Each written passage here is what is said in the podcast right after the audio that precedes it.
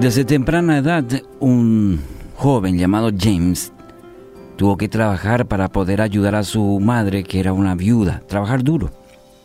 Y siendo, sí, todavía muy joven, encontró, dice, trabajo en la finca de un próspero granjero de la ciudad, el señor Taylor. Y sucedió que durante su estadía en esta finca, James se enamoró de la hija del señor Taylor, la hija del dueño. Estoy enamorado de su hija, dijo James, y quisiera tener su permiso para visitarla. Voy a trabajar duro para poder casarme con ella. ¿Qué puedes ofrecer, ofrecerle tú a mi hija? replicó este padre, el señor Taylor. No posees dinero, reputación y tampoco futuro. Tengo mejores planes para ella. Humillado, este joven James entonces recogió sus pertenencias y se marchó. Transcurrieron varios años. Dice que un día el señor Taylor decidió derribar el, viejo galpón donde este joven James había dormido mientras trabajaba para él. Y grande fue su sorpresa cuando vio que en una de las vigas que estaba escrito el nombre James A. Garfield. James A. Garfield, se preguntó el señor Taylor, mudo de asombro. James A. Garfield era en ese momento el presidente de los Estados Unidos. y pensar que su hija habría podido llegar a ser la primera dama de la nación. Bueno, ¿en qué se equivocó el señor Taylor? No se equivocó al decir que James era un pobre en aquel momento, pero sí se equivocó al pensar que siempre lo sería.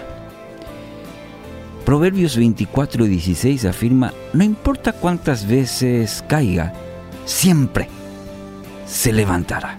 Qué linda palabra, qué linda afirmación. No importa cuántas veces caiga, las veces que caiga se volverá a levantar. Amigos, todos enfrentamos situaciones en la vida que nos desafían y solo hay dos caminos. O nos quedamos para lamentarnos o nos va a impulsar esa situación a levantarnos las veces que sea necesario. En ocasiones incluso sucede, ¿no es cierto?, que personas de nuestro alrededor eh, se vuelven pesimistas, dicen, no, eso no va a funcionar, voy a estar para eso nomás. Muchos incluso le pueden herir con ideas o comentarios. Sucede. Pero usted tiene de su lado al que le puede dar la fuerza y la oportunidad de llegar al éxito. ¿Por qué? Porque Dios está de su lado. Dios está de su lado. No está solo.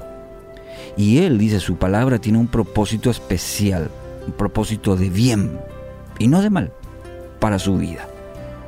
Entonces, el suelo no es para usted, para vivir derrotado, para mirar, ¿sí? en esa condición de suelo y mirar hacia arriba todo lo que le ocurre a los demás y como que usted está predeterminado al fracaso. No, hoy levántese. Tome la mano de Dios, deje que lo, lo levante, lo, lo, lo guíe hacia los propósitos de Él. Paul Handy escribió, todos caemos, pero aquellos a quienes la historia llama triunfadores no permanecieron en el suelo cuando cayeron. ¿Qué significa? que se volvieron a levantar. Y hay miles de historias que conocemos y hay otros tantos anónimos como la de usted señor, de usted señora, que mirando hacia atrás dice cuántas veces fracasé pero me volví a levantar. Y gracias al poder de Dios en sobre su vida. Entonces hoy no mire desde el suelo.